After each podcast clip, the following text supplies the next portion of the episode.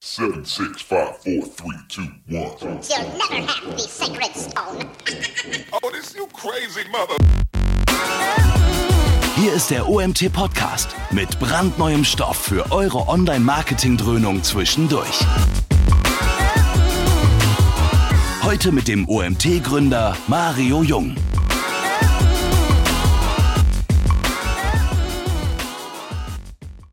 Ja, hallo zusammen. Wir hätten uns hier fast verquatscht. Robin und ich beim Testen haben viel gelacht und ja, auf einmal habe ich gemerkt, wir haben 15 Uhr. Wir sind trotzdem super vorbereitet, haben viel Spaß bei dem, was wir hier gerade tun und ja, ich freue mich sehr, euch heute Robin vorzustellen. Für diejenigen, die ähm, beim OMT waren, ist Robin kein fremdes Gesicht mehr. Dieses Jahr als Moderator, letztes Jahr als Speaker dabei gewesen jemand, mit dem ich schon sehr lange, sehr gerne zusammenarbeite und ich freue mich, dass er tatsächlich auch sein erstes Webinar bei uns hält. Ist dein erstes, oder? Jawohl. Nicht mein Ja. erstes insgesamt, aber das erste bei euch, ja. Cool. Ja, ähm, immer, es ist immer einmal das erste Mal, habe ich gehört, aber meistens nicht das letzte. Deswegen schauen wir mal, was es heute gibt und was wir dann als nächstes machen. Heute haben wir ein strategisches Thema. Komplexität runter, Erfolg rauf. Das klingt ja per se schon mal sehr cool. Ähm, vielleicht kurz zwei Worte zu Robin. Robin ist einer der Geschäftsführer von Morfire. Die, die schon uns ein bisschen länger verfolgen, kennen Morfire ganz gut. Die Desiree hat einen Vortrag bei uns gehalten, er als Moderator. Wir hatten schon ähm, ja, Magazinartikel von euch. Also ihr seid sehr engagiert rund um, um den OMT, was uns natürlich sehr, sehr gut gefällt. Ich glaube, eine Zusammenarbeit, wie sie Spaß macht. Und ja, wie gesagt, ich freue mich, dass du heute das erste Mal hier dabei bist. An euch da draußen, ihr wisst, ihr könnt Fragen stellen über den Chat. Ich werde die Fragen sammeln. Wenn es mal richtig gut passt, auch mal zwischendurch unterbrechen. Aber eigentlich werden wir am Ende unsere QA-Session machen. Also helft mir, stellt Fragen und wir gucken mal, was wir Robin so alles aus den Rippen leiern heute. Robin, die Bühne gehört dir. Ich schalte mich raus. Viel Spaß und ja, eine informative Zeit. Großartig. Ja, vielen Dank für das Intro, Mario. Dann legen wir auch direkt los. Genau, der Titel ist Komplexität runter, Erfolg rauf, so ein bisschen als, als Zielsetzung.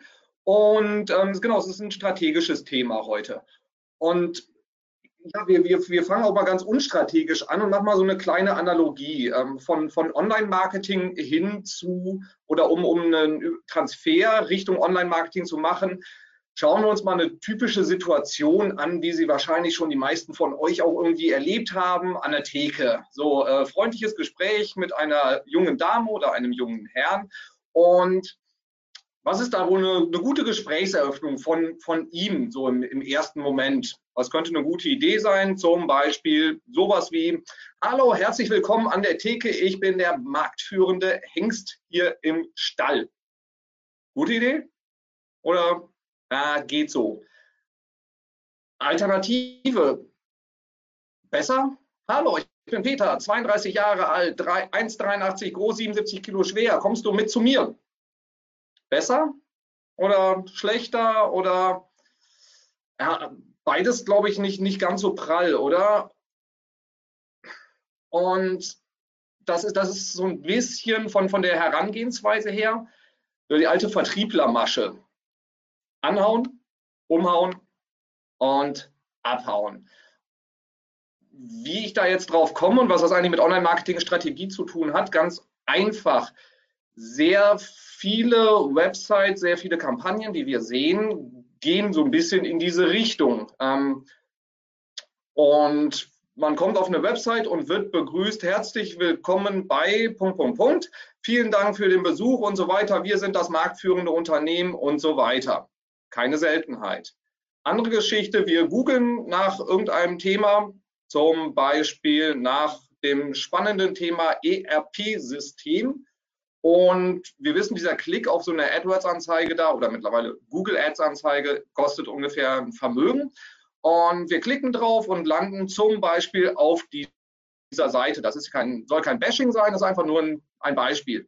Wir suchen nach ERP-System und bekommen hier eine Anzeige, wo uns auf Microsoft Dynamics hingewiesen wird als spezielle Lösung. Und wenn wir dann den Button klicken, kontaktieren Sie uns jetzt, landen wir auf einem Kontaktformular, was auf Englisch ist. nicht unbedingt optimal, aber wo es überhaupt nicht darum ging, was der Nutzer eigentlich so tatsächlich gesucht hat. Suchanfrage war ERP-System und wir landen nach zwei Klicks, landen wir auf einem Kontaktformular. Ist das so optimal? Vergleichen wir so die Analogie zur Theke. Beides nicht so wirklich perfekt. Was, was sehen wir ganz oft in, im Online-Marketing? Der, der Nutzer und das Unternehmen stehen sich ja so ein bisschen gegenüber, sollten am besten ähm, ja auf, auf die gleiche, in die gleiche Richtung laufen. Der Nutzer sucht, sagt, ich hätte gerne Informationen und das Unternehmen sagt, kauf mein Produkt, kauf es hier, hier, es ist sehr gut, kauf es. Und um das Ganze so ein bisschen, ja, so ein bisschen äh, zu entzerren und ein bisschen strategisch sinnvoller anzugehen, ja, ähm, habe ich jetzt heute so ein paar Sachen mal vorbereitet. So, jetzt einmal hier ein bisschen Bedienpendel wegziehen. Genau. Können wir das Ganze besser machen als in den Beispielen, die ich gezeigt habe oder auch das Beispiel an der Theke? Das heißt, wer jetzt auch von euch irgendwie das Thema Online-Marketing gar nicht so interessant findet, sondern eher so diese soziale Akquise vom Anfang. Vieles von den Sachen, die wir jetzt hier machen, könnt ihr auch natürlich übertragen auf die Sozialakquise an der Theke. Wenn das irgendwie für euch relevanter ist, äh, nutzt es einfach. Die Methodik ist nahezu die gleiche. Was machen wir jetzt so die nächsten 30 bis 45 Minuten, vielleicht auch länger? Ich muss mal gucken, wie lange ich brauche. Ich sage gleich kurz, wer ich bin. Ähm, dann stelle ich euch das See, Think, Do, Care Framework vor und erkläre ein bisschen, was dann dahinter steckt. Dann schauen wir uns an, welche Online-Marketing-Maßnahmen wofür geeignet sind und welche Botschaften wir bei welcher Marketing-Maßnahme mit welcher Zielsetzung wie verwenden. Und daraus können wir so eine kleine Roadmap generieren, was ihr denn mit diesen Informationen dann anfangt im Optimalfall. So. Was sind die Ziele? Was wäre mein Wunsch, was ihr mitgenommen habt nach diesem Webinar, ist, dass ihr erstmal so ein Framework, so eine Basis äh, für eure Online-Marketing-Strategie nehmen könnt Ihr könnt auf der Basis Ideen sammeln, wie ihr euer Marketing besser machen könntet und anschließend dann auf der Basis diese Roadmap aufbauen, was ihr als nächstes bei euch in, im Marketing mal ausprobiert und was ihr vielleicht auch gegebenenfalls optimiert. So, genau. Ich bin von Morfire, das hatte Mario schon gesagt. Wir sind eine charmante Truppe aus 67 tollen Köpfen. Wir machen alles, was irgendwie mit Traffic-Generierung und Webanalyse zu tun hat, machen das in elf Sprachen, haben zwei Standorte, sind, wie man unten in der Ecke sehen kann, prämiert wie ein Pfingstochse. Ich bin der ähm, nicht lachende Mensch in der Mitte und wir machen, wie gesagt, alles, was mit Traffic zu tun hat. So viel zu uns. Jetzt kommen wir direkt zum spannenderen Teil See, Think, Do, Care Framework. Das See, Think, Do, Care Framework ist jetzt nicht ganz einfach auszusprechen. Es basiert auf einer Idee, auf einem Ansatz von Avinash Kaushik, einem ehemaligen Google-Evangelisten, der dieses Modell entwickelt hat. Und ähnliche Modelle sind euch wahrscheinlich schon bekannt. Eine andere Variante davon, so, so ähnlich ist das das AIDA-Konzept, das berühmte, ähm, was, was man irgendwie im Marketing-Grundlagenstudium irgendwie zehnmal gehört hat. Aber was steckt genau dahinter? So, gucken wir uns das Ganze mal an wir, wir haben so ein bisschen die Herausforderung, es gibt unterschiedliche Arten von Produkten. Zum Teil gibt es Produkte oder Services, die sind bekannt.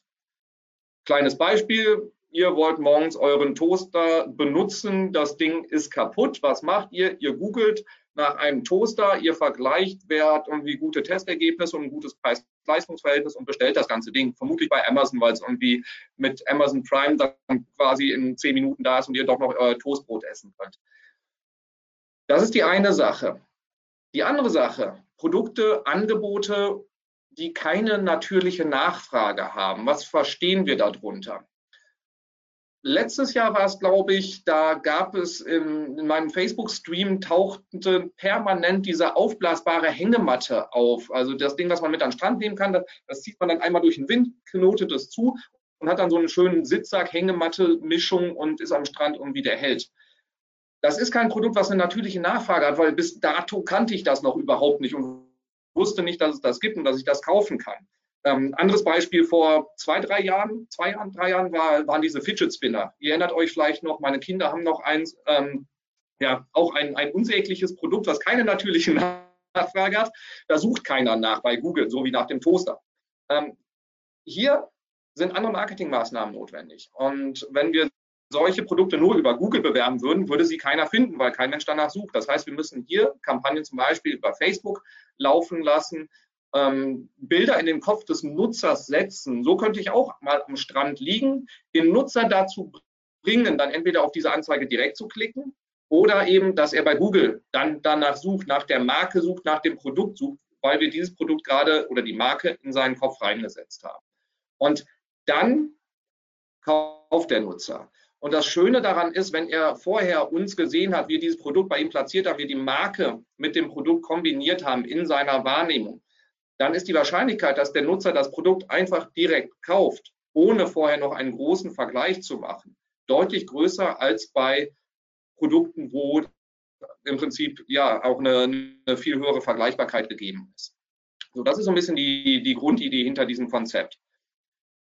Was wir oft sehen im Marketing, und vielleicht kommt, kommt dir das auch irgendwie bekannt vor, dass wir oft ein groß oder dass wir viele Kampagnen sehen, die sehr am unteren Ende des Kaufentscheidungsprozesses erst ansetzen.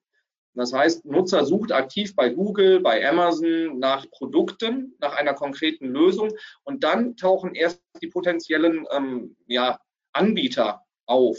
Und das heißt, alle Menschen, die sich ansonsten für das Produkt theoretisch interessieren könnten, aber nicht aktiv danach suchen, werden gar nicht erreicht. Das ist so dieser ganze obere Bereich von diesem Trichter. Das ist alles Zielgruppe, aber sie werden nicht erreicht, weil sie nicht aktiv danach suchen, obwohl sie das irgendwie dann doch ganz spannend finden könnten.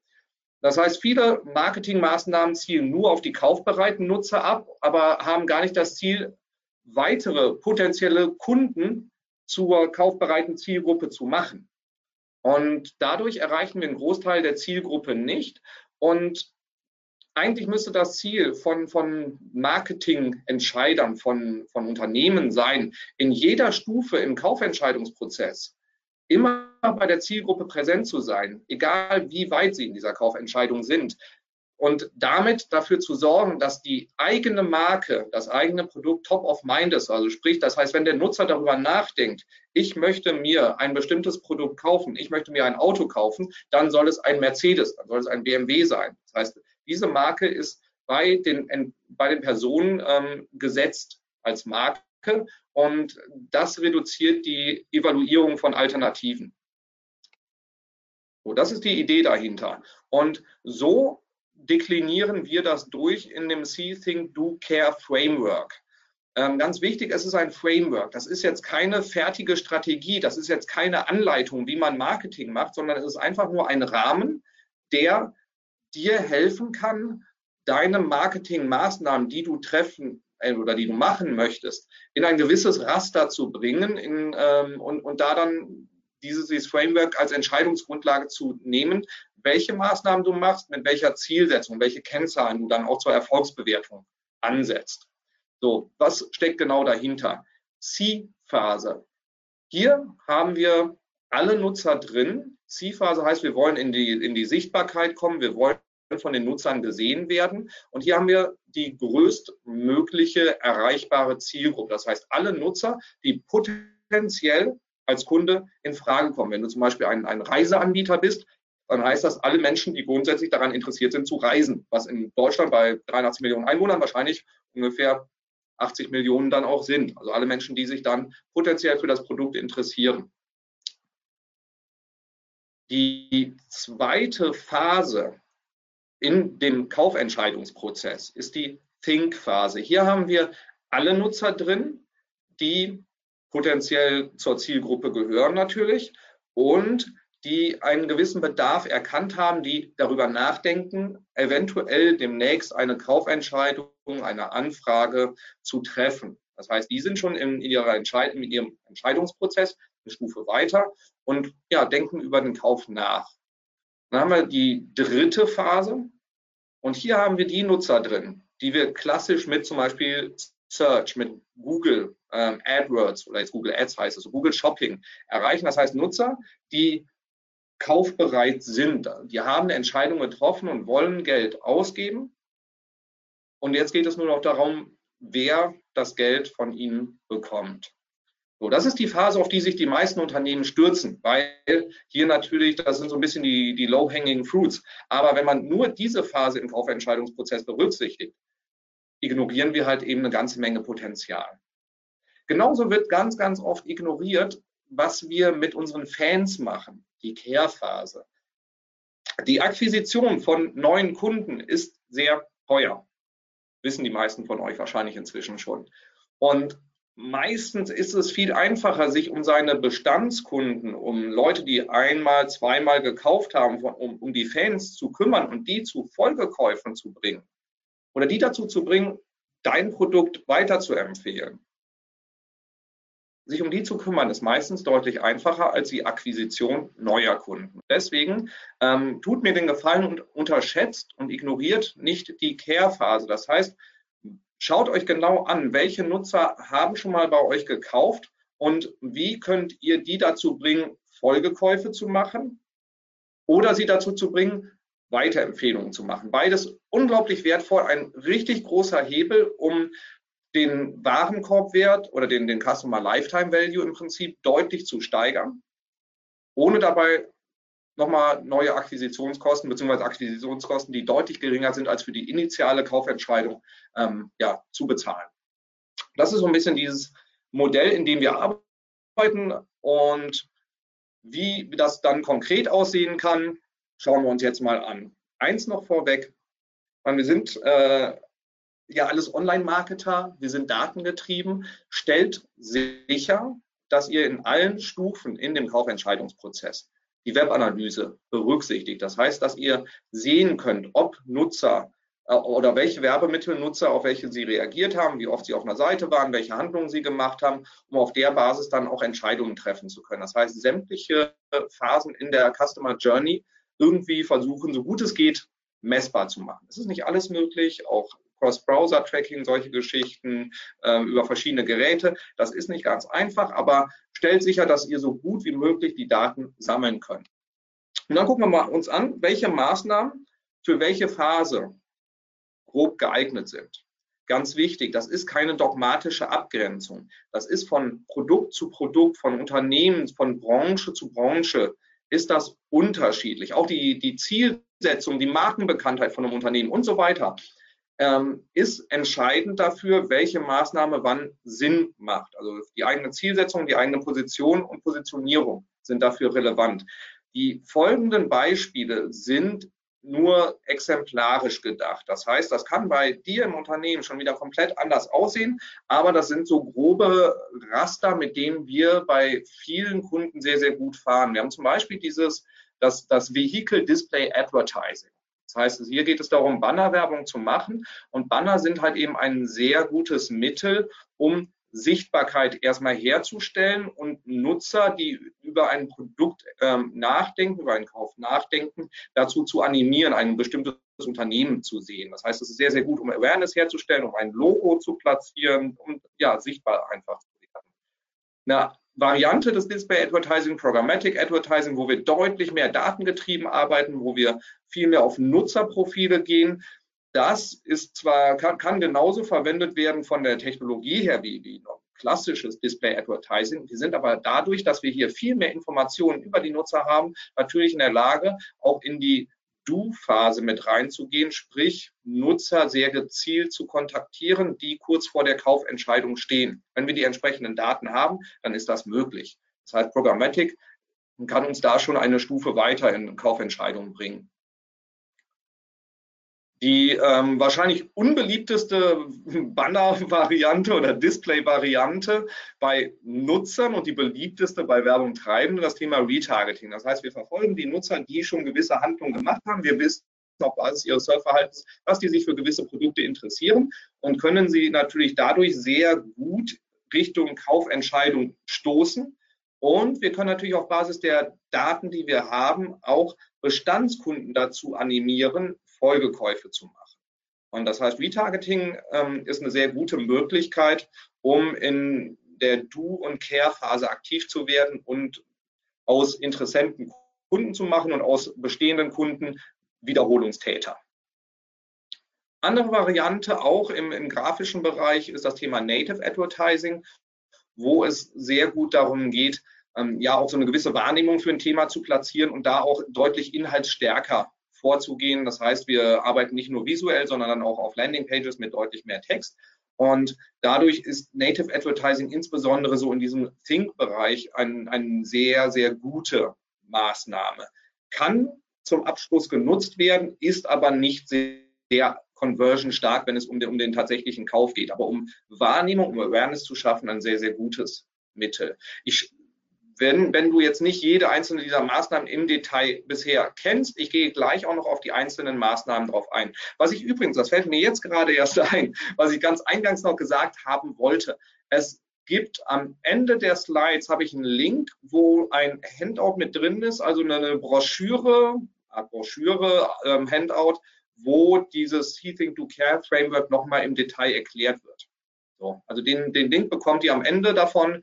Und da ist auch meine E-Mail-Adresse. Das heißt, wenn ihr dann Rückfragen habt, ihr wollt noch irgendwie einzelne Slides daraus haben oder sowas, schreibt mir dann einfach eine Mail. Genau. Das Thema Content Marketing ist extrem gut geeignet, ähm, um gewisse, um eine Awareness für ein Thema zu schaffen oder halt eben auch eine Marke, ein Unternehmen mit einem Thema eng zu verknüpfen. Das heißt, Content Marketing ist nicht das conversion-stärkste Mittel, was ihr einsetzen könnt, um Verkäufe zu ähm, generieren. Aber um euer Unternehmen für ein Themengebiet als Autorität zu platzieren, ist Content Marketing halt ein, ein unschlagbares Instrument.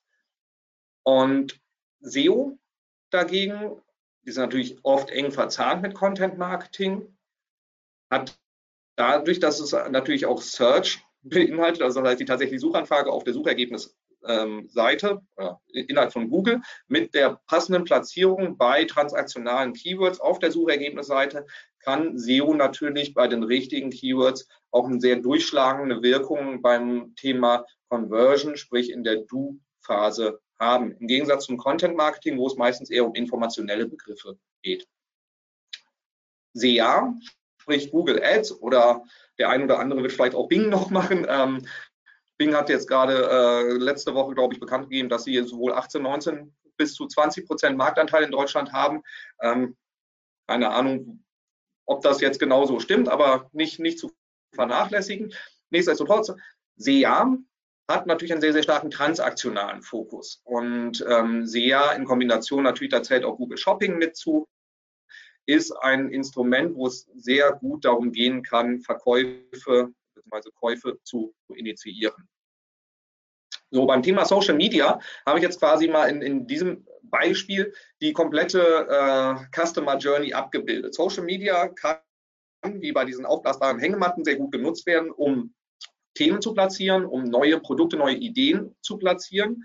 Social Media kann zur Bindung bestehender Kunden genutzt werden. Social Media kann sehr transaktional sein, was wir zum Beispiel im Bereich Influencer Marketing sehen, was eine sehr starke transaktionelle Wirkung hat.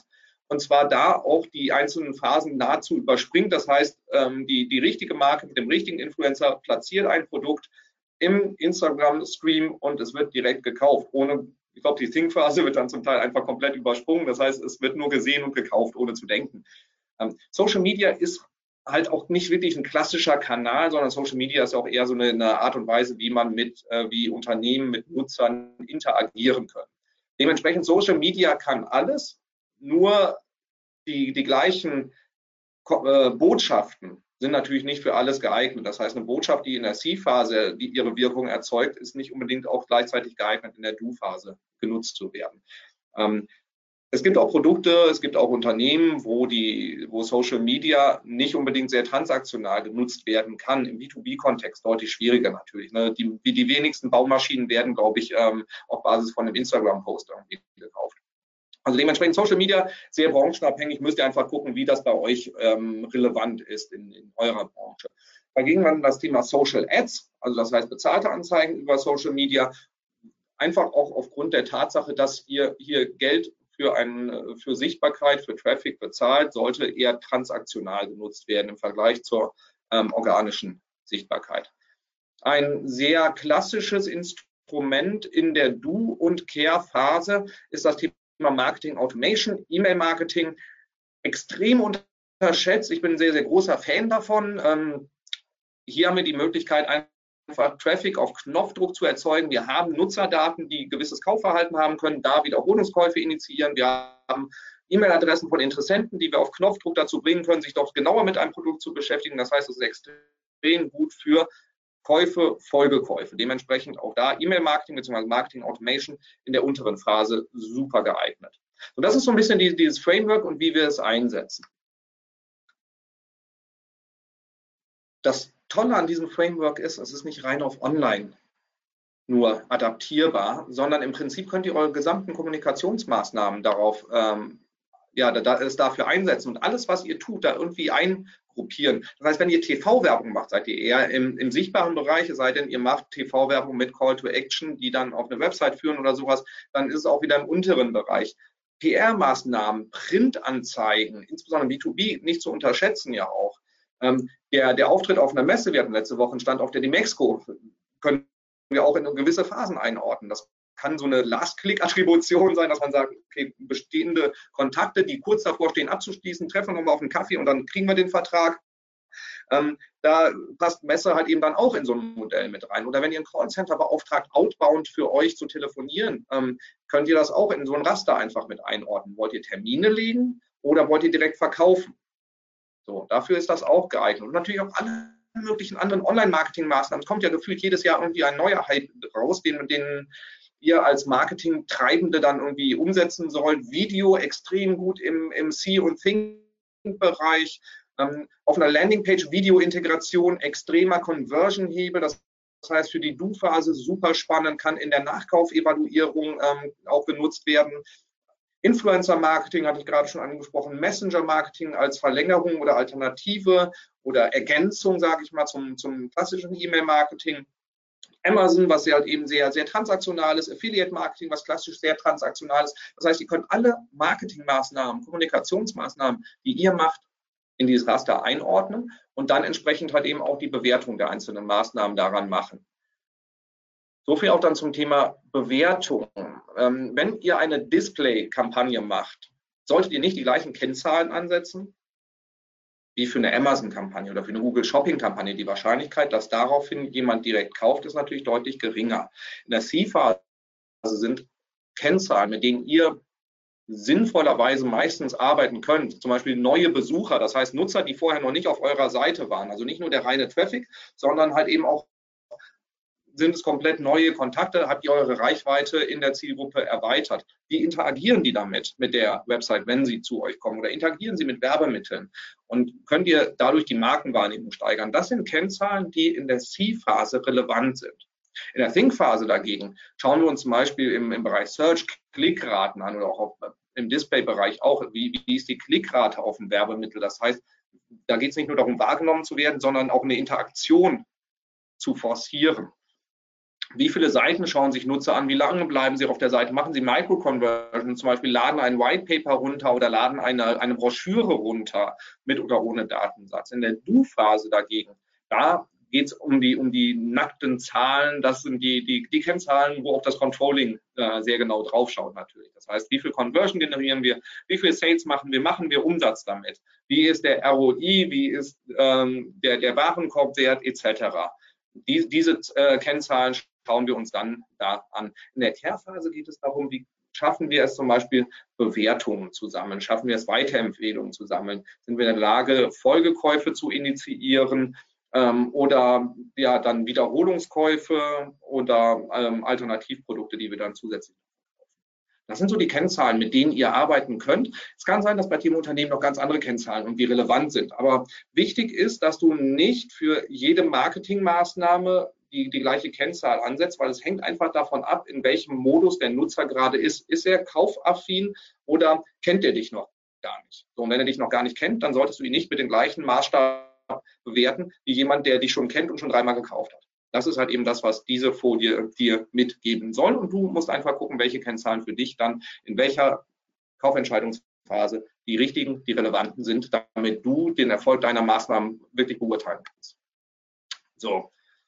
Wie können so Ziele dann entlang des Funnels aussehen, des Trichters? Ähm, in der C-Phase wollen wir Sichtbarkeit und Wahrnehmung herstellen. Wir wollen die maximale Durchdringung der Zielgruppe auch irgendwie erreichen und Nutzer dazu zu bringen, sich für das Thema, was wir platzieren wollen, zu interessieren. Es ist nicht realistisch, dass Nutzer, wenn sie das erste Mal euren Banner sehen, direkt kaufen. Es passiert, die Nutzer halten sich nicht an den Funnel und wandern diese einzelnen Stufen durch. Da komme ich gleich nochmal drauf. Das passiert, aber es ist unrealistisch. Dementsprechend setzt dieses nicht als, als Maßstab an. Und wenn da Conversion drüber kommen, dann freut euch einfach. Viel wichtiger aber ist, dass ihr die Marke in den Köpfen etabliert. In der, in der Think-Phase schauen wir eher darauf, ob wir in der Lage sind, wirklich auch so eine Marke so top of mind zu platzieren, dass ihr mit eurer Marke auf Platz 1 in der Wahrnehmung des Nutzers seid. Das heißt, wenn der Nutzer nach an Produktkategorie XY denkt, dass er als erstes eure Marke vor Augen hat. Das wäre so das, das oberste Ziel, was ihr in dieser Phase erreichen könnt. Und die Nutzer dann dazu zu bringen, in der Du-Phase zum Beispiel nicht nach dem Produkt oder der, der Kategorie zu suchen, sondern am besten nach eurer Marke, weil ihr so ein größtmögliches Vertrauen zum Beispiel durch relevantes Content-Marketing aufgebaut habt. Dann kommen wir zur, zur Du-Phase. Hier haben wir dann die Nutzer, die abschließen wollen und sollen. Das heißt, hier ist eure Aufgabe, liefert den finalen Impuls, dass der Nutzer kauft, dass er den, die Anfrage stellt, wenn es im B2B-Kontext darum geht, halt eben ja, eine, eine Anfrage zu bekommen, um anschließend ein Angebot oder eine, eine Pre-Sales-Phase einzuläuten ähm, oder halt eben auch der direkte Verkauf, wenn ihr ein Online-Shop seid. Also hier geht es wirklich kompletter Fokus auf den Abschluss und daraus sollte auch hier jede Kennzahl ähm, ausgerichtet sein. So, und dann haben wir noch die Care-Phase und hier geht es darum, ja, Folgekäufe zu initiieren und den, den CLV, den Customer Lifetime Value, zu steigern. Liefert gezielte Impulse, um Folgekäufe zu initiieren. Und ganz wichtig, holt euch Empfehlungen rein. Sorgt dafür, dass Nutzer euch weiterempfehlen, dass sie positive Bewertungen abgeben, dass sie Testimonials dalassen. Das ist unglaublich wichtig, unglaublich wertvoll, weil ihr diese Sachen, diese Empfehlungen und diese, diese Testimonials in der Think-Phase insbesondere sehr stark nutzen könnt, um Vertrauen aufzubauen. Das heißt, wenn ihr in der Care-Phase einen guten Job macht, ist die Think- und Do-Phase viel leichter für euch. Also das sind so die Ziele, mit denen ihr agieren könnt. Und ganz wichtig halt, dass ihr im, im Rahmen der, der Webanalyse versucht, die Bewegungen von Nutzern nachvollziehen zu können. Das heißt, wenn es Werbemittel gibt, die führen zu Sichtbarkeit und die ähm, oder wo ihr Sichtbarkeit habt, die zwar nicht zu direkter Interaktion führen, aber Nutzer, die euer Banner oder euer Video gesehen haben, suchen eine Woche später, einen Tag später nach eurer Marke, dass ihr diese Zusammenhänge herleiten können. Correlation isn't causation. Das heißt, nur weil die das Banner gesehen haben und dann eure Marke gesucht haben, heißt es das nicht, dass dann ähm, Ursache-Wirkungsverhältnis ist. Aber ihr könnt erste Korrelationen herstellen und einfach lernen, was ähm, eigentlich diese Maßnahmen, die ihr macht, bringen. Das ist nicht alles trennscharf irgendwie rausfindbar, aber ihr solltet versuchen, die ersten Herleitungen herzustellen. Und da dann auch das Thema Customer Lifetime Value. Wie viel ist eine Anfrage wert? Wie viel ist ein ähm, Neukunde wert? Damit ihr auf der Basis Entscheidungen treffen könnt, welche Maßnahmen Sinn machen und welche ihr besser sein lasst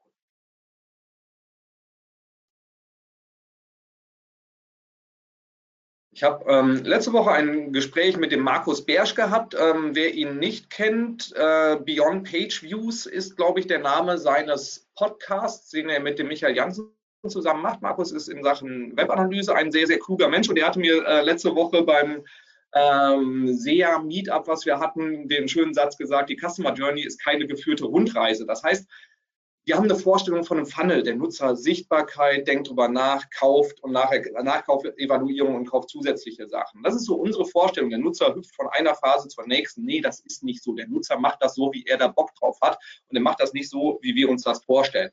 Nur wir können versuchen, ihn zu steuern, aber mehr auch nicht. Das heißt, dieses Funnel-Modell ist für für uns einfach nur so eine Visualisierung, wie so Zielgruppengrößen aussehen, die maximale Zielgruppe versus die kaufbereite Zielgruppe, aber dass der Nutzer von einer Phase zur nächsten springt und jede Stufe durchläuft und ihr einfach immer nur den richtigen Impuls gibt, dann ist er eine Stufe weiter.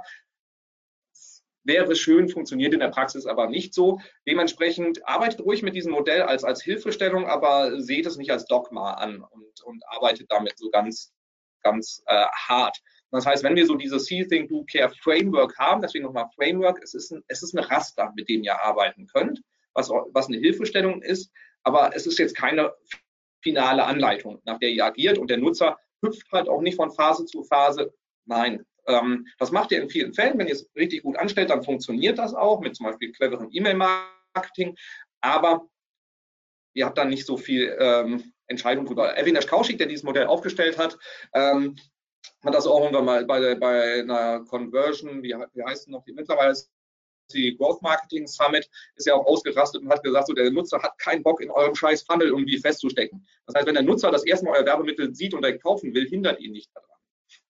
Das, das so ein bisschen dazu. Aber ich finde es trotzdem eine extrem gute Hilfestellung, um einfach so diese einzelnen Phasen so ähm, in der Kaufentscheidung zu ähm, einzuordnen und dann entsprechende Botschaften in den passenden ähm, Entscheidungsphasen ähm, dann, auch, dann auch zu senden. Nur geht nicht davon aus, dass alles, was ihr euch da vorstellt, dass die Nutzer da mitspielen. So, kurze Trinkpause. Wir schauen uns jetzt mal einzelne Maßnahmen an, die wir in den Phasen sehr, sehr gut spielen können für diejenigen unter euch, falls du jetzt nicht jede, jede dieser Maßnahmen, die ich jetzt bisher genannt habe, schon im Detail kennst. So, los geht's. Der Klassiker, ähm, seit es das Internet gibt ungefähr, gibt es äh, Bannerwerbung. Das ähm, hier unten zwei eingekreiste Beispiele, die über Google ausgespielt werden. Kennt, glaube ich, jeder, weiß jeder. Kann transaktional funktionieren, muss aber nicht, ist in erster Linie ein, ein visuelles Werbemittel. Ähm, Abrechnung TKP, CPM-Basis in der Regel. Ähm, oder CPC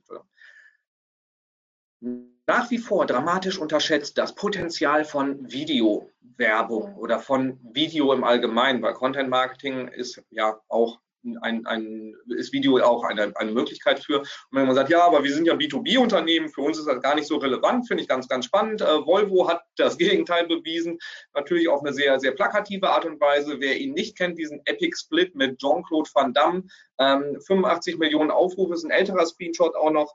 Ähm, wird mittlerweile auch noch ein paar mehr haben, 85 Millionen Aufrufe für eine Lkw-Werbung. Gar nicht mal so schlecht. Das heißt, das Thema Video funktioniert extrem gut. Es ist sehr, sehr gut, um Vertrauen aufzubauen, um, um erklärungsbedürftige Sachen ähm, auch zu platzieren und auch was, was der, der extrem wertvolle Punkt ist, ihr könnt Emotionen tonalisieren. Ihr könnt gesprochene Worte mit Musik unterlegen, ihr könnt starke Bildwelten verwenden.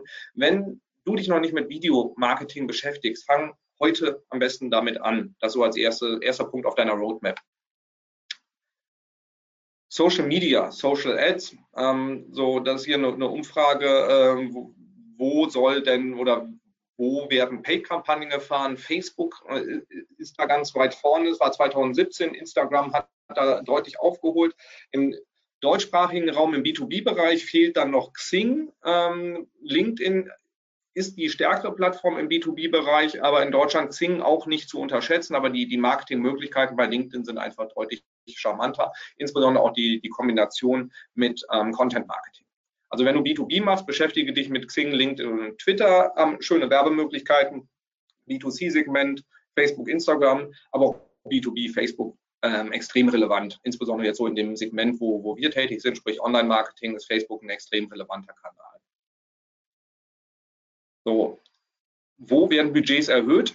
Es ist im Social-Bereich. Da wird mehr Kohle reingeschoben. 2017 dachte man auch noch, dass es Sinn macht, mehr Geld in Snapchat reinzuschicken. Ähm, wenn eure Zielgruppe unter 17 ist, dann könntet ihr auch darüber nachdenken. Wenn sie älter ist, eher nicht. Also ich weiß nicht, wie es dir geht. Also ich bin mit dieser App irgendwie nie, nie richtig warm geworden. Aber ähm, Facebook als Kanal, Facebook hat einen unglaublichen Datenschatz. Es lohnt sich damit zu beschäftigen, auch wenn ihr B2B-Marketing.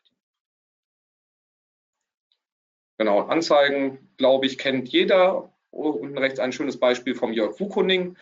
Falls du hier im, im äh, Webinar bist, hallo Jörg. So, kommen wir zur Think-Phase. Also ich ich hatte vorhin noch andere Beispiele. Ihr könnt im Prinzip ähm, ja da in, in die C-Phase auch ähm, klassische Werbung sehr gut reinpacken, sprich TV-Werbung, Printanzeigen. Auch ein Messestand kann in der C-Phase sein, beziehungsweise da eher Think-Phase, weil Nutzer ja ganz bewusst zu einem Thema auf eine Messe gehen. Kommen wir zur Think-Phase. Ganz klar Google Search. Nehmen wir mal ein Informationsthema. Du hast ein Haus, willst eine Photovoltaikanlage aufs Dach packen, hast aber keine Lust, dir die zu kaufen, weil die Schweine Geld kosten. Ähm, dann gibt es auch Pachtmöglichkeiten, sodass du dann quasi dein Dach vermietest. Und wenn du dann danach suchst, dann hast du dann hier oben die Google Ads. Ich muss mir noch abgewöhnen, Google AdWords zu sagen. Und im unteren Bereich die Suchmaschinen optimierten Ergebnisse, SEO ähm, und alle Sachen, die auf der Suchergebnisse-Seite passieren, sind in den meisten Fällen Think- oder Do-Phase. Und was ein ganz wichtiger Punkt ist in der Unterscheidung, dem Nutzer ist es eigentlich scheißegal, ob er auf ein, eine bezahlte Anzeige oder auf ein organisches Ergebnis klickt. Dem Nutzer ist das total egal, deswegen auch meine Empfehlung an dich. Beschäftige dich klar mit beiden Kanälen, aber ähm, trennen sie nicht, sondern sieh zu, dass du einfach das Beste aus der Suchergebnisseite für dein Unternehmen rausholst. Dem Nutzer ist egal, ob auf ein organisches oder auf ein äh, bezahltes Ergebnis klickt. Meistens sieht er den Unterschied gar nicht. Und Google hat diese Anzeige immer kleiner gemacht und unsichtbarer gemacht. Also dem, dem Nutzer ist es egal. Deswegen kümmer du dich auch um die maximale Sichtbarkeit auf der Suchergebnisseite und nicht unbedingt äh, eine Einzelkanalbetrachtung, Einzel-Silo-Betrachtung von SEO und SEA. Ich weiß, das sind unterschiedliche Disziplinen in der operativen Umsetzung, aber wichtig ist, dass du strategisch zusammenpackst in einen, einen Trichter oder nein, nicht Trichter, Trichter ist anders besetzt, in einen, in einen Container, sage ich mal. Content Marketing. Wir haben dann jetzt hier auch das Thema Photovoltaik-Pacht. Und wenn du gute Inhalte auf deine Website packst, äh, inhaltsstarke Landingpages machst mit Informationen, die den Nutzer wirklich weiterbringen, mit einem Kalkulator, mit Erklärvideos, mit Tabellen in diesem Fall, wo, wo du siehst, so was kann man damit eigentlich verdienen. Ähm, wir nennen es auch kommerzialisierten Content. Das heißt, hier geht es nicht um Transaktion, hier geht es nicht darum, dem Nutzer zu sagen, ich bin das äh, marktführende Unternehmen für bla bla bla, sondern hier sind Informationen, die machen dich schlauer, die helfen dir weiter. Checklisten, FAQs, äh, Wikis und so weiter. Der Mario baut beim OMT ja auch eine riesen Datenbank, Wissensdatenbank auf. Das ist entkommerzialisierter Content. Das sind Informationen, die dich weiterbringen. So. Und damit bekommst du Relevanz auf der Suchergebnisseite von Google. Und beschäftige, wenn du das noch nicht gemacht hast, beschäftige dich mit Content Marketing, weil es ist in der Think-Phase einfach unglaublich wichtig, dass du da ähm, Gas gibst. Hier auch ein anderes Beispiel, wo man hier auch sieht, hier sind kommerzielle Angebote mit drin, aber wir haben dann auch ähm, so ein schönes Erklärvideo, diese Simple Show-Geschichten sind das und einfach auch Informationen, die den Nutzer weiterbringen. Beschäftige dich damit auf jeden Fall für die Think-Phase. Native Advertising. Die Pioniere, die das, glaube ich, so als, als erste wirklich sehr intensiv und sehr erfolgreich auch transaktional genutzt haben, sind Bubble. Diesen, diesen Typen oben links, also die, diese Einbindung kennt, glaube ich, jeder auf vielen großen Portalen sind die mit drin. Es ist ein sehr, sehr großes Thema geworden in den letzten Jahren hier. Das Beispiel ist von Out Outbrain, sieht man oben rechts, ist das Logo von Outbrain, andere Anbieter. Ähm, so in, in Deutschland gibt es halt eben Seeding Alliance als klassischen Vermarkter von, oder klassisch in Anführungszeichen, von, von ähm, Native Advertising. Wir haben noch Tabula als Anbieter, Ligatus, Plister sind auch so Netzwerke, die das machen. Wir haben ganz oft diese Text-Bild-Kombination und die Leute werden auf Landingpages geschickt, die nicht sofort 100% transaktional sind, sondern die auch relevante Inhalte bieten ähm, Bubble, dieser Sprachanbieter oder Sprachlernanbieter, ist damit groß geworden, dass sie diesen ähm, ja, Menschen mit äh, Berlin, äh, Kreuzberg, Hipster, Bart ähm, platziert haben. Und dieser Mann spricht bald 16 Sprachen fließend. Als sie angefangen haben, sprach er irgendwie sieben Sprachen fließend oder sowas und es sind dann immer mehr geworden. Und man wird dann da auf eine Landingpage geschickt, wo die Geschichte von diesem Typ ähm, bei der Landingpage sind es auch neun Sprachen, ähm, auf, auf, dieser Landingpage erklärt der Typ halt, wie er diese Sprachen gelernt hat und drumherum im oberen Bereich meiner Seite seht ihr halt eben Werbung für Babel. So, das haben wir eine Mischung aus ähm, Information und Transaktion. Da ist Native Advertising eine sehr, sehr gute Möglichkeit für. So, kommen wir dann zur Do-Phase. Hier geht es um Verkaufen. Das heißt, ich suche nach Nike Air Max 1 Rot Herren. Wenn ich danach suche, ist die Wahrscheinlichkeit, dass ich weiß, was ich haben möchte und eher so eine, so eine Preis-Leistungs-Geschichte suche, also sprich Preisvergleich machen möchte, sehr, sehr groß. Google Shopping ist da natürlich eine totale Waffe, wenn es um, um solche Suchanfragen geht. Und Google sorgt auch sehr intensiv dafür, dass diese Anzeigen sehr, intensiv äh, den, im, im, Fokus liegen. Das heißt, das sind dann die, auch die einzigen Bilder, die auf der Suchergebnisseite auftauchen. Erste Anlaufstelle, wenn es darum geht, ähm, zu etwas kaufen zu wollen, ist bei, ich glaube, ungefähr 50 Prozent der ähm, Suchanfragen, wo es wirklich um eine konkrete Produktsuche geht, ist Amazon mittlerweile das, das neue Google. Das heißt, die Nutzer starten ihre Produktsuche bei Amazon. Und dementsprechend ist auch deine Präsenz bei Amazon, wenn du in diesem transaktionalen Bereich unterwegs bist, kann sehr relevant sein. Es ist eine strategische Überlegung für viele Unternehmen, ob sie da rein wollen, andere, andere Baustelle, aber wenn du maximale Sichtbarkeit in der Zielgruppe haben willst, kommst du an Amazon nicht dran vorbei. Nutzen statt Newsletter. E-Mail-Marketing ist halt so das Stiefkind. Ich, ich liebe E-Mail-Marketing. Ich liebe nicht alles, was in meinen Posteingang ankommt, aber ich mag die, die Möglichkeiten. Ich habe hier einen etwas älteren Screenshot von OnPage.org, die seit längerem schon jetzt Write heißen. Ähm, was ich sehr, sehr schön fand, die fragen nach der E-Mail-Adresse und sagen nicht, dann bekommst du einen kostenlosen Newsletter, weil Newsletter ist ungefähr so positiv besetzt wie eine Wurzelbehandlung bei vielen Menschen. Ähm, sondern sie sagen, du kriegst einen smarten 100-Punkte-Plan für mehr Erfolg, um deine Website besser zu machen. Klingt irgendwie ein bisschen besser als abonniere hier meinen Newsletter. Ähm, abonnieren ist übrigens auch nicht, so unbedingt positiv besetzt. Das heißt, biete den Leuten Nutzen und schick ihnen dann relevante E-Mails. Am besten persönlich, charmant geschrieben. Und dann hast du auf Knopfdruck die Möglichkeit, deine Zielgruppe zu erreichen und ihnen relevante Informationen, Angebote zu machen, damit du sie zum Kauf bringst. Retargeting, ja, es ist so, dass äh, nach, nach E-Mail-Marketing das am meisten gehasste, glaube ich, Instrument. Das heißt, wir haben uns jetzt hier was im äh, Energiesektor angeschaut. Wir haben uns einen Stromanbieter angeschaut. Anschließend surfen wir ähm, auf einem passenden Ratgeber oder auf irgendeiner anderen Seite zum Thema ähm, Energiesparen und sehen dann auf einmal Werbung von dem Anbieter und werden wieder auf eine Seite von diesem Anbieter geschickt. Ich glaube, das hast du jetzt schon zigmal gesehen. Sobald du nach irgendwie Schuhen bei Zalando geguckt hast, wirst du den Rest deines Lebens gefühlt von diesen Schuhen verfolgt. Es ist so beliebt wie Seitenbacher Radiowerbung, es ist penetrant, es ist gefühlt nervig, aber es ist einfach unglaublich erfolgreich in der Du-Phase und auch in der Kehrphase ein sehr, sehr wertvolles Instrument. Also nutze es. So, kommen wir zur Kehrphase. Ähm, ja, ein paar der Maßnahmen, wie zum Beispiel Retargeting, sind super dafür geeignet. Ähm, was ansonsten extrem wertvoll ist, ist Marketing Automation. Ich habe jetzt hier mal so eine Visualisierung, wie das aussehen kann von Pardot, Pardot, weiß nicht, wie man sie ausspricht, gehört mittlerweile zu Salesforce. Die haben das mal so als Infografik gemacht. Das heißt, wir haben ganz am Anfang jemanden, der lädt ein White Paper runter. Er hat es dann geöffnet, dann bekommt er noch das E-Book dazu und ähm, wenn er das E-Book nicht gelesen hat, dann schicken wir ihm noch den Link zu einem Video, wo er dann irgendwie mehr Informationen bekommt. Hat er das E-Book lesen, dann schicken wir ihm nicht das Video, sondern wir bieten ihm an, eine Live-Demo zu machen. Und so können wir verhaltensbasiert, automatisiert passende Werbung oder passende Inhalte kombiniert mit Werbung zuschicken. Und ganz wichtig ist, dass es so gut wie möglich automatisiert wird, damit der Nutzer das bekommt, was für ihn in dem Moment relevant ist. Also Marketing Automation ist so in der Care-Phase ähm, das, das stärkste Instrument im Endeffekt. Und Marketing Automation in Kombination mit Inbound Marketing, sprich Content Marketing, SEO, ähm, unglaublich wertvoll, insbesondere im B2B-Bereich. Wir als Agentur machen es sehr intensiv. Ich glaube, der OMT, der Mario macht das auch sehr intensiv. Wir nutzen beide die gleiche Software dafür, das ist HubSpot, die dieses Thema auch sehr stark vorantreiben.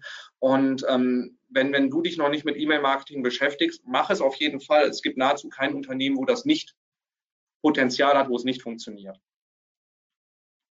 So, wie kann das Ganze auch aussehen? Wir können das auch zum Beispiel innerhalb einer Maßnahme diesen kompletten Trichter durchdeklinieren. Ich habe jetzt mal ein Beispiel AdWords gemacht. Google AdWords oder Google Ads in der C-Phase. Hier können wir sehr breite Keywords, die ähnliche Themengebiet haben. Also die C-Phase ist am denkbar schlechtesten geeignet, eigentlich um Google Ads zu schalten. Hier können wir zum Beispiel auf Keywords gehen, die im weitesten Sinne irgendwie was mit unserem Themenkontext zu tun haben. Best ergreifend, ist aber gut das Google Display Netzwerk, um da Themen- und Interessenstargeting zu machen, um Botschaften zu platzieren, weil in der C-Phase nutzt das noch gar nicht aktiv auf der Suche, nicht, nicht unbedingt am besten geeignet. Aber Think-Phase. Wenn wir Nutzer haben, die darüber nachdenken, ich hatte vorhin dieses Beispiel Photovoltaik pachten, ähm, da möchte ich so ein bisschen Informationen haben oder ERP-System, wer nach ERP-System Vergleich oder sowas sucht. Das sind Nutzer, die sind so in der Think-Phase, ähm, die denken darüber nach, demnächst mal vielleicht irgendwie was zu kaufen. Ähm, die suchen dann Kombinationen mit Anbietern, mit Preise, ähm, noch nicht unbedingt Preisvergleich, sondern die wollen erstmal ein Gefühl dafür haben, was kostet sowas denn überhaupt? Ähm, hier haben wir Nutzer, die sind so in der ersten Recherche. Da sind Informations-Keywords sehr gut, insbesondere wenn ich halt durch Content Marketing und SEO noch nicht dazu ranke, kann ich Google Ads nutzen, um da Sichtbarkeit herzustellen, die Nutzer auf mich aufmerksam zu machen, meine Marke zu platzieren, Cookies zu droppen, um sie dann ins Retargeting reinzunehmen, Leads einzusammeln. Also da ist die, die Think-Phase mit Info-Keywords extrem geeignet. In der Do-Phase sind natürlich die, die transaktionalen, abschlussorientierten Keywords, wo es auch irgendwie Kombinationen mit Kaufen oder sowas sind ähm, die sind dafür viel, ähm, ja, sehr, sehr gut geeignet. Einfach. Das ist ähm, ja ein, nahezu ein No-Brainer und je transaktionaler die Keywords sind, umso teurer sind sie dann auch.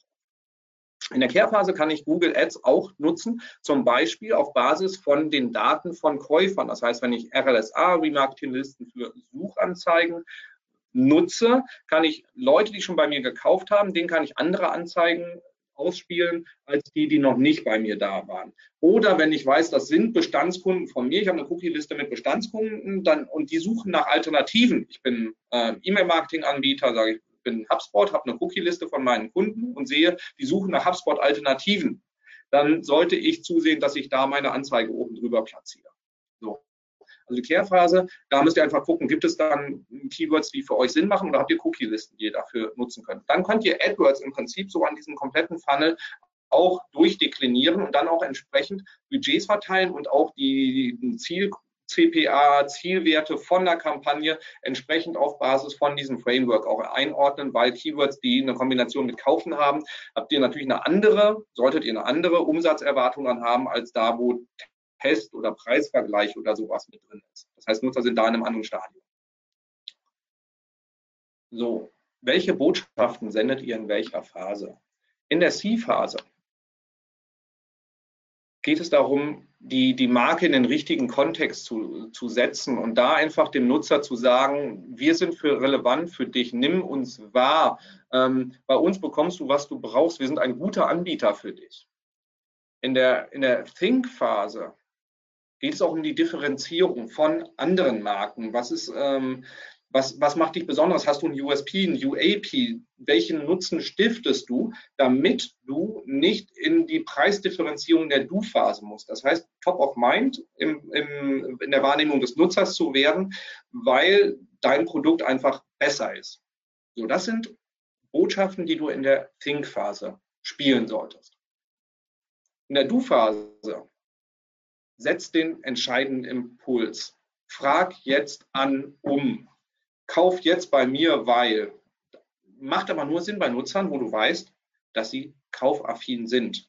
Da muss eine gewisse Vorqualifizierung da gewesen sein im besten Fall. Weil ansonsten, wenn die Nutzer noch nicht in der, im kaufaffinen Modus sind und du sagst, frag jetzt an, kauf jetzt bei mir, werden es eher nicht machen. Ihr erinnert euch an den marktführenden Hengst an der Theke. Kehrphase, ähm, hier geht es darum, Bestandskunden glücklich zu machen das von Amazon bekannte Kunden, die diesen Kühlschrank gekauft haben, haben auch diese zwei Kühlschränke gekauft. Ähm, kann man intelligenter manchmal machen, aber auch da Impulse setzen, Kunden auf Zufriedenheit abklopfen und da dann einfach auch dieses, äh, wir, wir gehören zusammen, schön, dass du bei uns mal gekauft hast, ein gutes Gefühl geben, diese Botschaften kommunizieren, um Folgekäufe zu initiieren. Also da so ein bisschen auch auf, auf die Verbindung an, oder an diese Verbindung, die ihr gemeinsam habt, du und dein Kunde, zu, zu appellieren. Was machst du jetzt mit diesen, mit diesem Berg an Informationen? Wir sind in der Zeit jetzt schon relativ weit. Ich gucke gerade auf die Uhr. Ja, wir sind ziemlich weit fortgeschritten. Deine Roadmap daraus. Was machst du als nächstes? Meine Empfehlung, also abgesehen davon, dass du dann gleich diesen Link nimmst und dann die, die, dieses Handout dazu runterlädst, Schau dir mal an, welche Maßnahmen du aktuell machst für dein Unternehmen und ordne sie mal ein und schreib mal so diese einzelnen Phasen, wofür ist das geeignet, mit da dran und schreib auch Kennzahlen da dran. So, das heißt, welche Kennzahlen sind für dich sinnvoll, um diese zu, äh, um diese Marketingmaßnahmen auch dann zu, zu bewerten? Und hinterfrag auch, komme ich an alle relevanten Zahlen dran? Kann ich alle Maßnahmen nachvollziehen? So, dann legst du genau das Ganze für dich fest, stellst die Messbarkeit sicher und machst auf der Basis dann deine, deine Planung. Dann bewertest du auf dieser Basis dann diese Maßnahmen, setzt diese Maßnahmen um. Wenn du eine neue Sache angehst, sagst du machst jetzt eine, bist jetzt Aussteller auf einer Messe als nächstes, dann machst du das auf Basis von dem, was du vorher eingetragen hast und schaust dir dann die Ergebnisse an, trägst sie dann in dieses Sheet mit ein, baust dir da irgendwie deine, deine eigene Matrix für und kannst anschließend hingehen und optimieren und sagen, okay, habe ich mir die richtigen Kennzahlen angeschaut? Macht die Maßnahme so Sinn? Ist die Maßnahme zum Beispiel doch deutlich weniger transaktional, als ich mir eigentlich gehofft habe, aber im Bereich der, der Attribution doch sehr hilfreich, weil ich sehr viele relevante Erstkontakte habe. Und dann deinen Marketingplan auf Basis von diesem Seeding to Care Framework entsprechend anzupassen und zu optimieren. Das ist so die Herangehensweise, die ich dir jetzt ans, ans Herz lege als nächstes. So. So viel von meiner Seite aus. Das heißt, wenn du jetzt da nochmal dich tiefer reinarbeiten willst und nicht diese, ich weiß nicht, wie viele Slides es jetzt waren, ähm, alle anschauen willst. Wir haben das relativ kompakt ähm, runtergeschrieben auf dem, äh, in, einer, in einem Handout, wo dieses Modell nochmal erklärt wird, wo wir auch diese einzelnen Marketingmaßnahmen und Kennzahlen so ein bisschen erklären. Das kannst du dir runterladen, get.morefire.com slash omt-webinar. Ähm, auf der Landingpage, wo du dieses, ähm, diese Broschüre runterladen kannst, ähm, da ist auch unten drunter noch ein ähm, weiteres E-Book zum Thema Inbound-Marketing, weil das ist in, in vielen Stellen oder an, an, vielen Stellen einfach extrem wichtig. So 15 Tipps, wie du dein, dein Inbound-Marketing erfolgreicher machen kannst, um nicht so viel Geld für Werbung auszugeben. Und wenn du Fragen dazu hast, dann schreib einfach eine E-Mail an meine E-Mail-Adresse r.heinz.more-fire.com oder kontaktiere mich auf den relevanten Social-Media-Plattformen wie Facebook, Sing, LinkedIn, Twitter. Ich glaube, ich bin auf fast allen irgendwie präsent. Habe sogar gestern noch eine Google Plus-Anfrage bekommen, aber lass das besser sein. Ähm, genau, so viel jetzt von meiner Seite aus. Vielen Dank fürs Zuhören, fürs aufmerksame, hoffentlich Zuhören, Mitschreiben und äh, viel Erfolg bei der Nachahmung. Ich glaube, jetzt haben wir noch ein bisschen Zeit für Fragen, oder Mario? Ich bin durch soweit. Ja, also ich habe Zeit, wenn du auch Zeit hast und die User Zeit haben, dann können wir gerne ein paar Fragen machen. Ich habe ähm, von meiner Seite her erstmal nur eine Kleinigkeit, Mir ist, die kam so zwischendrin. Also erstmal an euch da draußen, wenn ihr Fragen habt, jetzt habt ihr die Chance, die zu stellen. Was mich vielleicht mal interessieren würde, wer von euch nutzt das schon? Also wer geht nach diesem C-Sync Do Care schon vor? Für wen war das nichts Neues? Ihr könnt ja mal im Chat schreiben, wer das schon kannte und auch erfolgreich umsetzt. Ähm, und stellt mir Fragen. Ja? Ähm, äh, Robin, ich weiß ja, dass du so ein bisschen im PPC-Bereich unterwegs bist. Du hast ähm, zwischendrin mal Native Advertising angesprochen und dort explizit so Formate wie Plister, Legatus und so weiter. Hast du damit Erfahrung? Funktionieren die gut? Ja, ich habe Erfahrung und ähm, ob sie gut funktionieren, ist äh, die Standardantwort, die du auch bekommst, wenn du deinen Anwalt irgendwas fragst. Es kommt drauf an.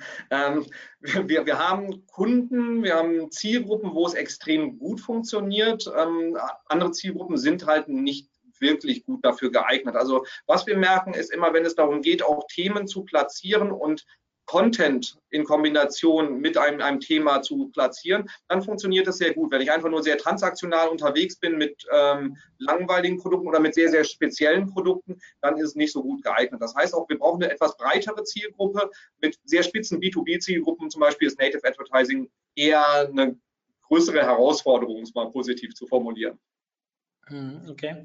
Also ähm, an euch da draußen nochmal, es ist nett, wenn ihr jetzt viel Lob hier durchschickt. Ähm, hören wir natürlich gerne, lesen wir gerne, gebe ich gerne auch Danke. an Robin weiter. Ähm, aber Fragen werden jetzt gerade viel angebrachter. Also wenn ihr Fragen habt, schießt los. Bis jetzt ist noch nichts reingekommen. Ich nutze die Zeit ganz kurz und hau euch jetzt mal hier einen Link unten in den Chat. Warte mal, jetzt muss ich gucken, dass das funktioniert. Ähm, ich sage euch auch gleich, wofür der Link da ist. So, irgendwie funktioniert das gerade nicht. Doch jetzt, super. Ähm, und zwar ist das die URL zu dem nächsten Webinar am Freitag. Geht es um das Thema ähm, ja, kollektive Intelligenz. Also wie kann ich Inhalte schaffen? Hier wollte, soll ein Beispiel kommen, wie man sehr einfach und schnell Instagram-Videos äh, produzieren kann. Also wie kann man sich effizienter, optimaler aufstellen, um mehr guten, ich rede nicht von irgendwelchen Content, von guten bis sehr guten Content zu produzieren und sich da vielleicht auch die, ja, die Crowd zunutze macht. Ähm, ich fand das Thema sehr spannend, deswegen habe ich mich damals dafür entschieden, das aufzunehmen. Ähm, ja, ich denke, es ist auch wieder ein strategisches Thema, was vielleicht gerade die Leute, die heute hier bei Robin zugehört haben, dann dementsprechend auch interessieren könnte. So, jetzt ist das erste reingekommen. Ui, das ist viel. Ich lese das mal vor, ja? Mal gucken, ob das so rüberkommt. Du hattest ja beim E-Mail-Marketing gesagt, dass den Nutzern lieber zum Beispiel ein E-Book zum Download angeboten werden soll. Äh, ja, Punkt. Allerdings muss ich doch dank DSGVO auch ein Kästchen bieten. Bitte schicke mir den Newsletter zu weiteren interessanten Themen oder ähnlich. Ich darf den Nutzern ja gar nicht mehr einfach so anschreiben.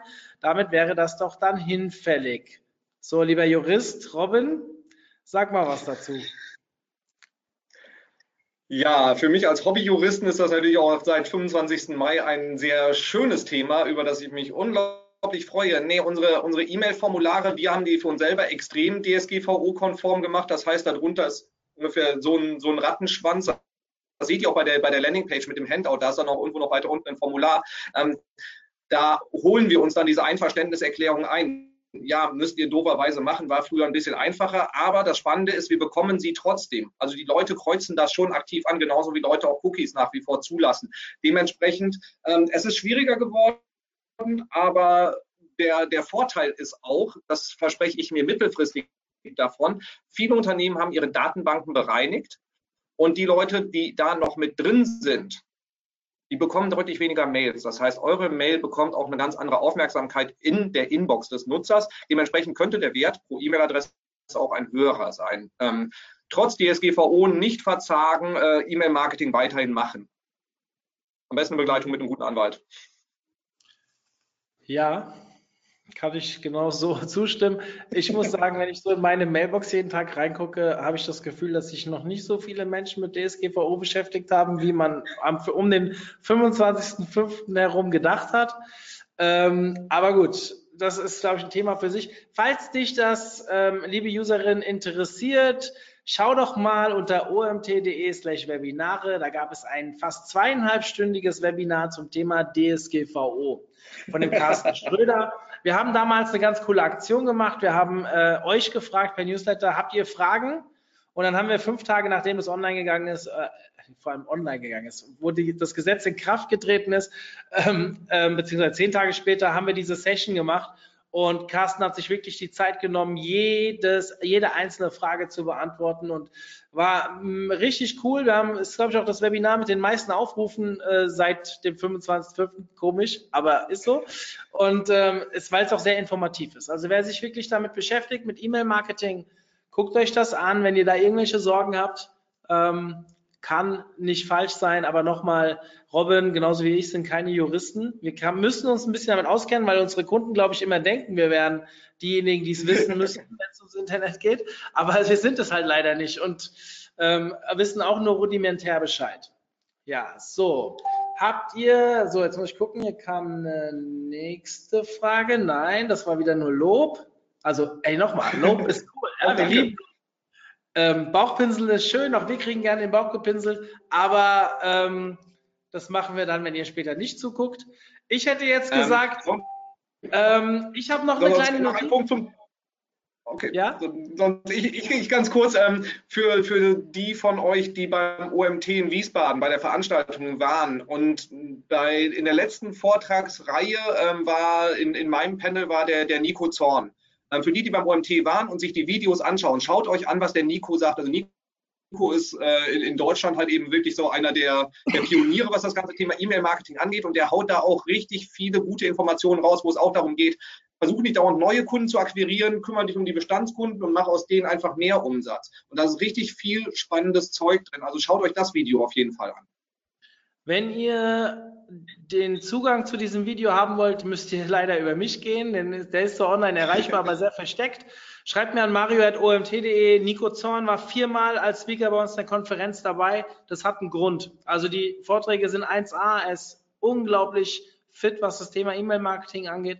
Und ja, wenn ihr da Bock habt auf diesen Vortrag, wir haben ihn live mitgeschnitten, ähm, dann schreibt mich bitte an. Das ist ein guter Input. Ähm, dann habe ich eigentlich nur noch eins als letztes, weil jetzt scheinen wirklich keine Fragen mehr offen zu sein. Ähm, heute Abend, für alle, die, die aus dem Raum Frankfurt kommen und es nicht mitbekommen haben, wir haben heute Abend Clubtreffen in Frankfurt. In, genauer gesagt bei der Agentur Click Concept. Äh, wer Bock hat, vorbeizukommen, Bitte schreibt mich an, mario.omt.de. Wir sind jetzt knapp 40 oder 50 Leute. Wir haben noch Platz für 10. Also äh, Pizza ist schon bestellt. Es gibt Pizza Party, kostet alles nichts. Kommt einfach vorbei. Übrigens sind wir im, Robin, wann war es? 6.11.? Das über, übernächste ja. Anfang November. Ja, 6.11. sind wir in Köln bei Morfire. Also wer aus Köln kommt und Bock hat, einfach in die Clubgruppe kommen. Also im Club anmelden, kostet nichts. omt.de slash Club. Kommt in unsere Facebook-Gruppe und am 18.10. sind wir in Berlin, 6.11. sind wir in Köln und so geht es dann Schlag auf Schlag, Monat für Monat weiter. Also wenn ihr uns mal persönlich irgendwo über den Weg laufen wollt, kann man uns eigentlich nicht über den Weg laufen? Bei der Demexco, wir waren, glaube ich, überall dieses Jahr, oder?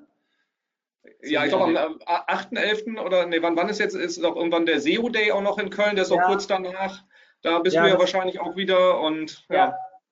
SEO.com, Campix. Also wenn ihr Bock habt, mal mit uns in Austausch zu gehen und nicht beim OMT wart, Schande auf euer Haupt, dann kommt äh, doch einfach mal auf uns zu. Wir beißen auch nicht. So. Lieber Robin, dir vielen, vielen Dank für deine Performance und deine Zeit. Wir haben ein bisschen überzogen, aber ich denke, die Leute werden es verschmerzen. Und ähm, sag einen schönen Gruß ans Team. Wir sehen uns demnächst und ihr da draußen am Freitag geht's weiter mit dem nächsten Webinar. Wir Alles sind klar, danke raus. euch, macht's gut, ciao. Bis dann, ciao.